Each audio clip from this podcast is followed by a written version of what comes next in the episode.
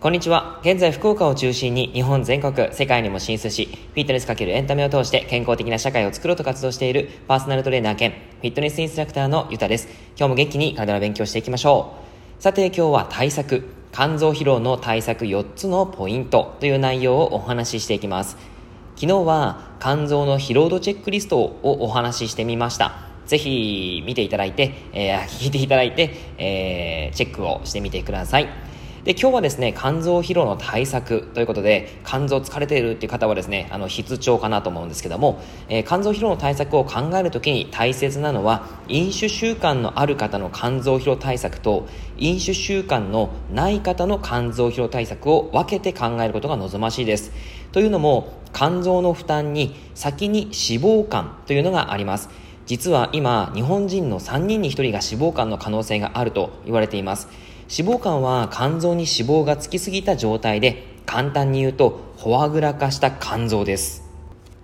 3人に1人がフォアグラ状態というわけで聞いただけでも恐ろしいですよね。でなぜなら脂肪肝になると血液がドロドロになって糖尿病などの生活習慣病心疾患などを起こしやすくなります。さらに脂肪肝を放置すると慢性肝炎肝硬変になる可能性もあります。その脂肪肝には大きく分けてアルコール性の脂肪肝と非アルコール性の脂肪肝の2種類があるんですね。で、1日 60g 以上の純アルコールを摂取している場合、ほとんどがアルコール性脂肪肝です。まあ、目安としてはビール中瓶の2本と日本酒1合ぐらい。そのぐらいを毎日飲んでるとちょっと、あのー、純、まあ、アルコール性の脂肪肝ですね。で、あの、僕は全然いけちゃうレベルなんですけども、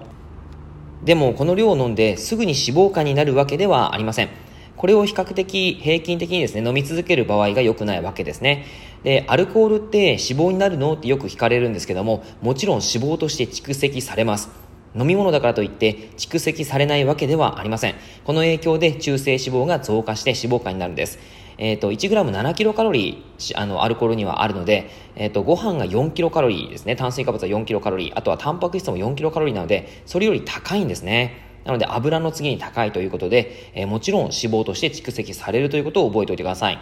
で、あの、私お酒飲まないから大丈夫っていうふうに、あの、言っていらっしゃる方もいるんですけども、先ほど言ったように、アルコールを飲まない方も脂肪肝になるということがあるんですね。えー、むしろ一般的には、非アルコール性の脂肪肝の患者さんの方が多いっていう事実があります。えーっていう感じなんですけど、そうなんです。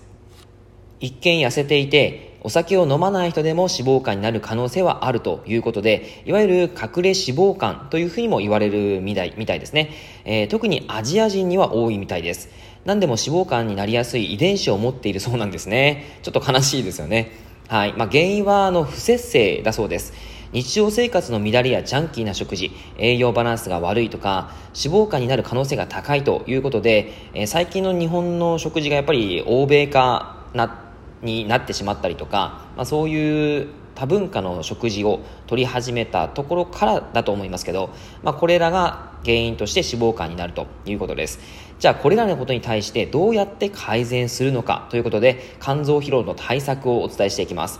えー、飲酒習慣のある方の肝臓疲労対策、えー、ポイント1は飲む時は必ず一緒に野菜を食べるということをしてください。食物繊維は消化に時間がかかるので先に胃腸に入れておくことでアルコールの吸収が緩やかになったりします。さらに便の材料となって有害物質のスムーズな排泄にも一役買ってくれます。食材としては緑黄色野菜なんですけども例えばまあほうれん草ケールピーマン人参とか色の濃い野菜ブラッコリーキャベツトマト。あとはキノコ類、えっと、ブナシメジとかもオルニチンっていうのが入っていて、えー、肝臓を飲んだ後ですね、次の日とか二日酔いにも、まあ、効いてくるので、すごくいいかなと思います。そしてポイント2、好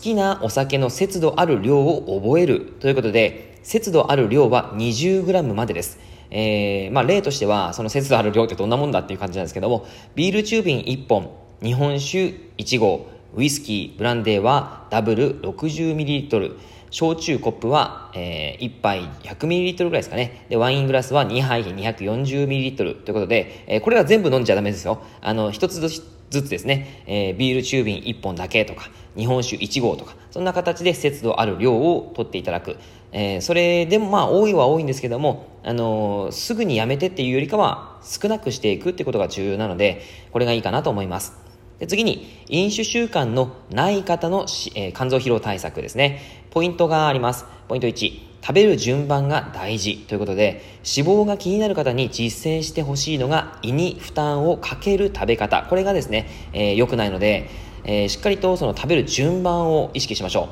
う。いただきますと同時に炭水化物を書き込む。これは良くないですね。すきっ腹に白い炭水化物は血糖値を急激に高めるために、えー、それはよくありません。で食べる順番はベストは汁物、サラダ、あとは肉とか魚とかそういったものを食べてから炭水化物を食べる。まあ、この流れがベストです。これはもうご存知の方が多いと思うんですが、意外と実践されてない方もいらっしゃるので、えー、ぜひぜひ、あの、ベジタブルファースト、えー、プロテインファースト、タンパク質ですね。プロテインファーストからしてあげた方がいいと思います。で次にポイント2。毎日プラス10分体を動かす習慣を作ろうということで日々の運動不足これは脂肪肝を引き起こします。まず日常の活動生活、えー、身体活動を増やすことからスタートして徐々に活動量をプラス10分していきましょう。簡単にできることとしては、えーまあ、例えば階段を上り下り頑張るとかですね。あとはう